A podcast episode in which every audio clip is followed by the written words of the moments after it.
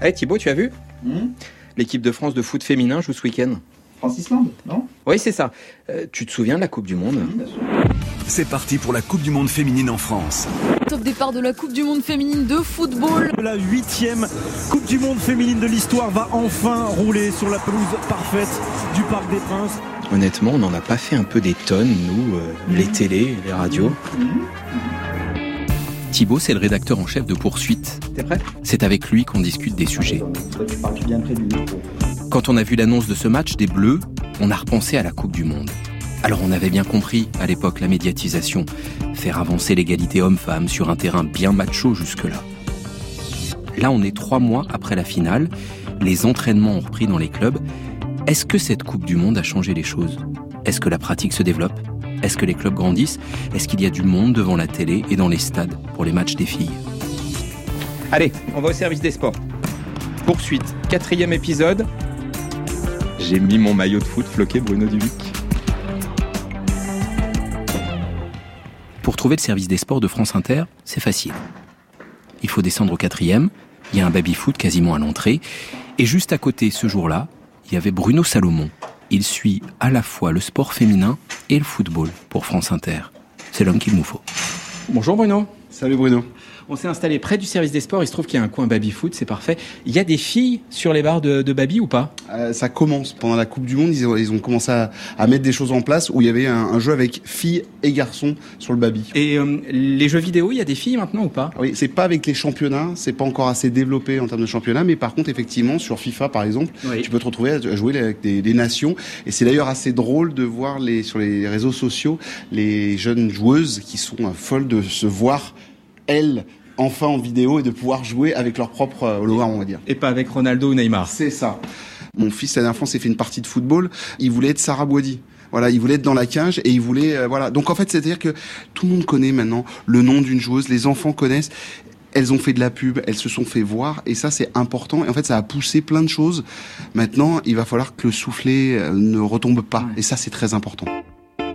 Est-ce que Bruno trouve qu'il y a un effet Coupe du Monde dans les clubs amateurs? Il commence par des choses vues sur le terrain. Je suis allé faire un reportage dans un club de- du 14e arrondissement et euh, j'ai discuté avec les, des jeunes filles de 8, 10 ans en leur demandant mais pourquoi tu es venu Qu'est-ce qui t'a plu? J'ai vu des joueuses à la télé. J'ai vu qu'on pouvait le faire. C'est pas Cristiano Ronaldo, c'est pas Kylian Mbappé. J'ai vu Eugénie Le Sommer. J'ai vu Amandine Henry. Elles sont footballeuses professionnelles. Donc je peux moi aussi réussir ballon pied. Bon, ok pour les choses vues. Mais les chiffres, que disent-ils? On dépasse cet automne les 200 000 licenciés à la Fédération de football. Chez les garçons, c'est plus de 2 millions. 200 000 filles, c'est beaucoup ou pas? Dites-vous bien qu'il y a 4 ans de cela, en 2015, sur l'avant-dernière Coupe du Monde, on est sur moins de 100 000 licenciés. Moi, je pense que c'est parti. Les petites filles, comme les grandes d'ailleurs, ont poussé la porte des clubs et ça, c'est un vrai moment important pour euh, le foot féminin et pour les, les féminines. Peu importe finalement où les Bleus se trouvent durant cette Coupe du Monde, l'engouement pour les filles de Corinne Diacre ne faiblit pas. Elle a fait deux mois de danse, elle a arrêté en plein milieu pour me dire qu'elle voulait faire du foot et donc euh, voilà. compte un jour jouer en équipe de France. Enfin, J'espère que je pourrai un jour. hein. Les petites et les grandes. Tiens, tiens, s'il était là, l'effet Coupe du Monde. Thibaut est retourné dans le petit club parisien dont parlait Bruno Salomon, CA Paris 14. Visite avec la présidente Magali Munoz. Dans le gymnase, il y a les petites, mais le plus intéressant, c'est la suite. Ce qui est vraiment là assez incroyable en ce début d'année, c'est euh, du côté de nos seniors. Et là, je vous assure que ça a été carrément un raz de marée. Regardez-moi, mais moi, moi, mais je, moi, je trouve ça que c'est trop génial de voir ça. Là, il y a combien de groupes? 1, 2, 3, 4, 5, 6. Dans chaque groupe, il y a quoi? Il y a 1, 2, 3, 4, 5, 6, 7, 8, 9, 10, 11, 12. 72 filles sur un demi-terrain. L'an dernier, à cette époque, on avait, euh, oui, peut-être 30 ou, euh, ou 40 filles. Là, on en a vraiment 50, 60 et on est obligé vraiment de fermer les portes. C'est-à-dire que là, on est vraiment obligé de refuser des filles en leur disant, OK, on est complet, on est full complet. Quoi. Là, la Coupe du Monde, euh, avec le capital euh, sympathie euh, qui a été euh, mis en lumière sur notre équipe de France, il y a eu un, sujet qui est revenu assez euh, fréquemment, c'était euh, le sens du collectif. J'ai l'impression que c'est aussi ce qu'elle venait chercher. Ça part au fond. Super Nadia, ça pouvait pas mieux commencer pour l'équipe de France. En fait, euh, je pense que cette Coupe du Monde, et c'est aussi peut-être pour ça qu'elle a été mise en lumière euh, par les médias, ça a été un, un outil de rééquilibrage dans cette recherche d'égalité entre les hommes et les femmes. Ça s'inscrit dans la continuité de tout ce qui a été fait par la Fédé préalablement. Il y a eu un plan de féminisation qui a été mis en place parce qu'il euh, y a une question de féminisation euh, des pratiquants et il y a aussi une question de féminisation des, euh, dirigeantes, des dirigeantes, des arbitres dans les instances. Mais en tout cas, s'il y a des jeunes filles qui questionnent un peu leur place dans la société et au lieu de se dire pourquoi elles se disent bah, pourquoi pas moi, déjà, je pense que voilà, ça peut nous permettre d'avancer. Et l'idée, c'est ça, c'est de s'inscrire un peu dans la marge du monde.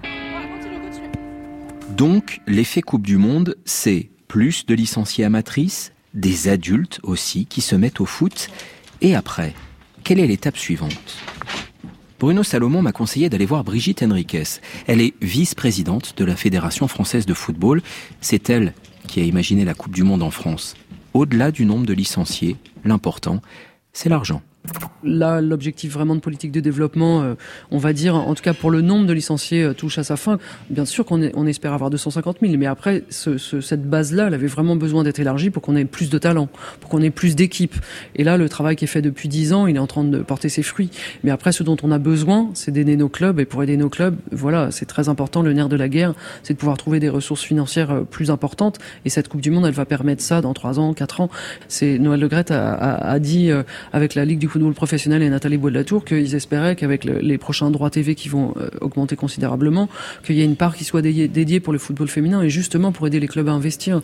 Parce qu'à un moment donné, bien évidemment que les filles, il faudra les professionnaliser. Dans cinq ans, on aura besoin qu'elles soient professionnelles à plein temps, mais avant ça, on a surtout besoin que les clubs soient beaucoup plus structurés et qu'on puisse les aider à avoir de l'encadrement de qualité. C'est ce qu'on fait avec des bons de formation gratuits pour les éducateurs, les éducatrices, qu'on leur donne du matériel.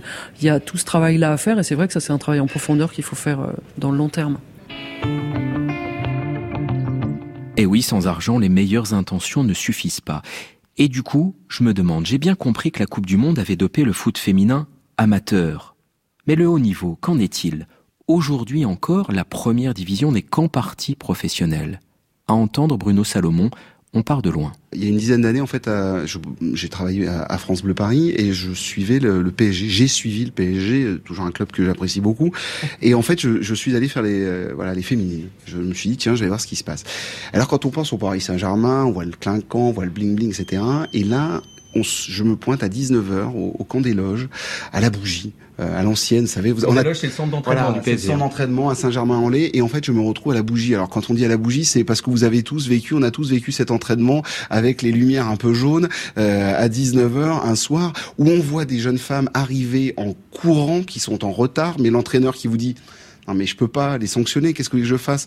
Il y en a qui sont kinés, qui font leurs études. Il y en a, il y en a d'autres qui sont secrétaires médicales. On est vraiment avec des, des, voilà, on était sur un autre monde et sur un autre modèle économique. On était avec des jeunes femmes qui qui prenaient le bus, le PSG leur payait le bus. Donc voilà, on était vraiment sur quelque chose de, de complètement amateur ou que le nous on a vécu. Euh, et finalement sur ces dix années-là, vraiment ça a avancé mais à une vitesse grand V vraiment. Et aujourd'hui, les matchs du week-end, ça donne quoi? La première division est désormais sponsorisée, ça c'est nouveau. Mais quand Bruno Salomon parle des rencontres de D1 féminines, ça ne fait pas envie. Moi, j'ai vu des PSG euh, Albi ou des PSG Rodez avec 100, 200 personnes dans les tribunes. Les spectateurs ne vont pas dans les matchs de D1 féminine parce que pour l'instant, ils trouvent qu'il y a un trop grand écart. Vous avez encore des matchs à, à 8-0, 7-0, 10-0. Il y a des moments, voilà, c'est trop déséquilibré. Il y a des moments vous ne pouvez pas retransmettre un match dans un stade où il y a à peine, allez, deux tribunes, où vous avez une main courante. Pour le, la, les diffuseurs, ils ne donnent pas de chiffres. Donc quand on ne donne pas trop trop de chiffres, vous savez bien que c'est parce qu'on, ça, pour l'instant, ça prend pas. Ce qu'il faut préciser, c'est que l'AD1, c'est Lyon, le PSG, à la rigueur Bordeaux et Montpellier, et des petits clubs. Un club professionnel en foot féminin, c'est 7 millions d'euros de budget sur une année. C'est un club de deuxième division française chez les garçons. Voilà, pour faire à peu près le, le comparatif. 7 millions, c'est l'OL. 7 millions, c'est l'OL et le Paris Saint-Germain qui sont à peu près sur la même ligne de départ en termes de budget. PSG et OL garçons, vous les avez en tête les chiffres ou pas? Je, Je suis sur du 200 millions pour Lyon et 500 millions d'euros pour euh, le Paris Saint-Germain. Mais après, on peut pas faire le comparatif. Le Paris Saint-Germain chez en foot féminin fait euh, 500 à 1000 spectateurs par match. Lyon fait pas plus de 2000 spectateurs. C'est un autre modèle économique. Il ne faut surtout pas comparer. On va vouloir faire monter les filles trop vite. Elles sont déjà diffusées sur des chaînes cryptées, mais elles sont déjà diffusées. Le championnat diffusé, ce qui n'était pas le cas il y a cinq ans de cela. Tout ceci n'est pas faisable et réalisable parce que sinon, c'est emmener un sport qui est très agréable à suivre, qui est top. Franchement, moi j'adore. Mais si vous l'emmenez trop vite, trop fort, vous l'emmenez dans le mur. Donc, raison gardée. Pour l'instant, vous n'avez pas un modèle économique qui est assez structuré pour penser à la professionnalisation totale des équipes si on ne s'appelle pas Lyon, si on ne s'appelle pas Paris et si on ne s'appelle pas Bordeaux. D'accord Bruno, mais si on demande à une fille, peut-être qu'elle aura un autre avis sur le sujet. J'ai pensé à Nadia Ben Mokhtar. C'était la consultante de France Inter pendant la Coupe du Monde. Elle est aussi ancienne joueuse professionnelle. Aujourd'hui, elle travaille au PSG. C'est dans les salons du PSG qu'elle a reçu Thibaut. Moi, je suis toujours assez réservée sur euh, l'impatience. Je veux dire, il faut, bien sûr qu'il faut que ça évolue, mais ça sert à rien d'aller trop vite, ça sert à rien de tout révolutionner du jour au lendemain, parce qu'on a des clubs qui seraient même pas forcément capables de s'adapter.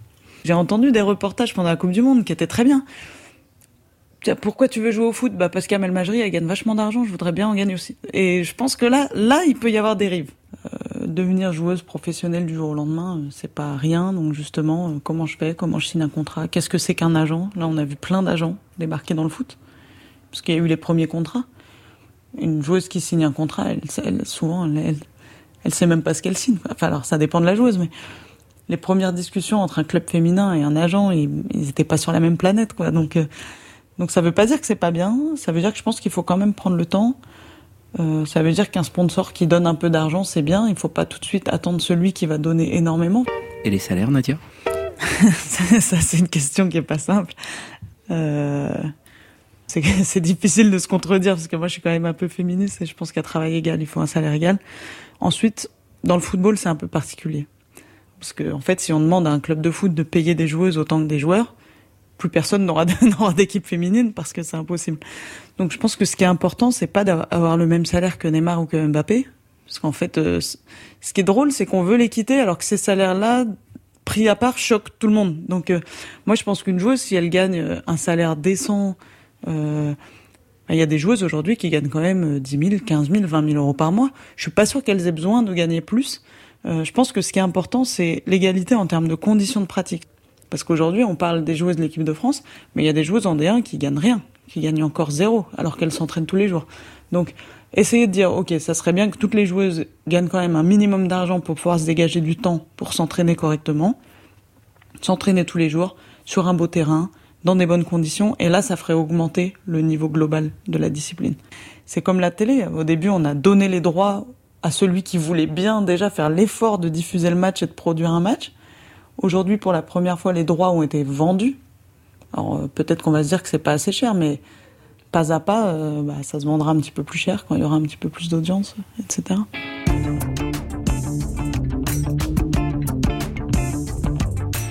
C'est déjà pas mal. Canal Plus paye 1 200 000 euros par saison pour diffuser la D1.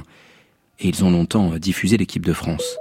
On a passé un coup de fil à Thierry Schellman, le directeur des sports du groupe Canal. Le combiné est à mon oreille. Ce qu'il nous dit, c'est Eh, les filles, les gars, patience. C'est l'histoire de l'équipe de France de football, histoire qui s'est écrite sur dix ans à peu près. Je me souviens, en 2009, nous filmons l'équipe de France dans des stades où il y a euh, entre 500 et 1000 spectateurs. C'est ce qui arrive aujourd'hui à l'AD1. Alors, l'équipe de France, 10 ans. Donc il faut y croire et se donner du temps. Et ça a pris dix ans avec l'équipe de France. Je pense que ça prendra dix ans avec la D1. Et il faut que tous les acteurs rassemblés autour de ce projet travaillent dans le même sens.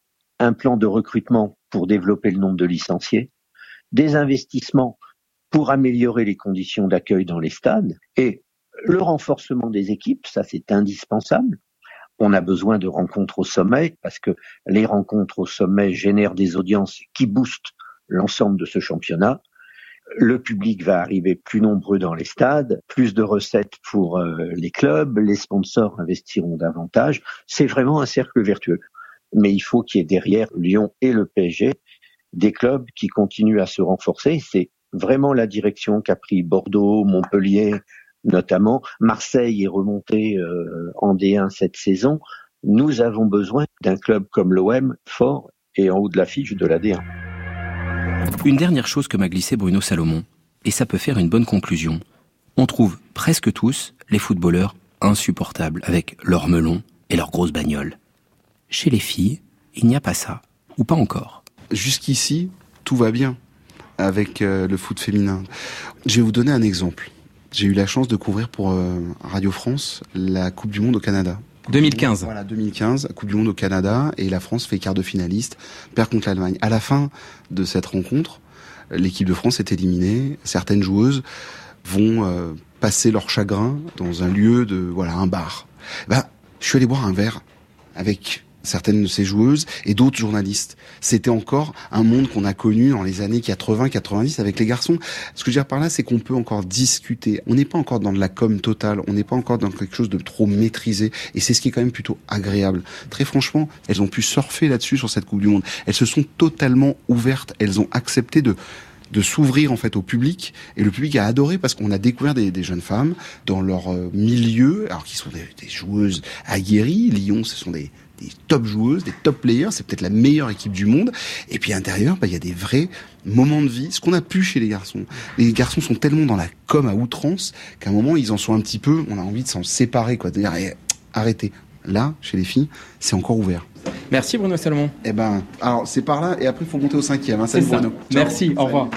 Et en remontant au cinquième étage, me sont venus des mails d'auditeurs de France Inter cet été. On ne dit pas foot féminin, garçon ou fille, c'est la même chose, du foot. Qu'on le veuille ou non, pas tout à fait encore. Brigitte Henriquez, la vice-présidente de la fédération. On dit football féminin, mais on a hâte de plus dire football féminin, on a hâte de dire football tout court. on a hâte, mais on n'en est pas encore là. Le foot féminin, décollage partiellement réussi. Vous écoutiez Poursuite la semaine prochaine. Je suis devenu le conservateur de la Joconde, mais euh, je n'aimais pas la Joconde en fait. Vous comprendrez. Poursuite est un podcast de la rédaction de France Inter.